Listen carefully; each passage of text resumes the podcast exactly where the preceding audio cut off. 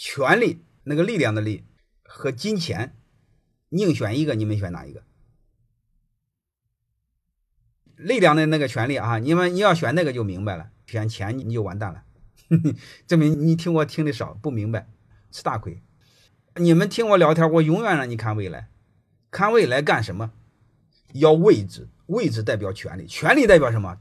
他可以掌握资源呢，掌握资源这个背后管用啊。你要知道，我们多数是平常人，多数是平庸的人，多数人想起来靠的全是机会。机会谁给的？权力给的。权力在哪里？权力在你上级。所以我们要明白的人，一定要学会管理上级，赢得上级的信任。有信任，他就有权利。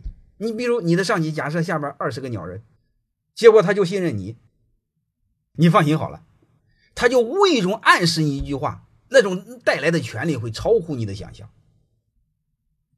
我们以前聊过。那个蒋凡，淘宝那个天猫那个蒋凡和那个网红叫什么张大奕还是叫什么东西？他内部有没有关联交易？我说这个说不清楚的，因为他是上市公司，天猫又那么大，我不知道各位能不能听明白。他有时候不需要找任何证据，有时候是一个眼神。比如我明天要公布一个利好的消息，我今天一个眼神，我不用回答是和不是，你今天晚上做行动，你就可以赚多少。对吧？所以这个背后，你们很多事要把它看明白。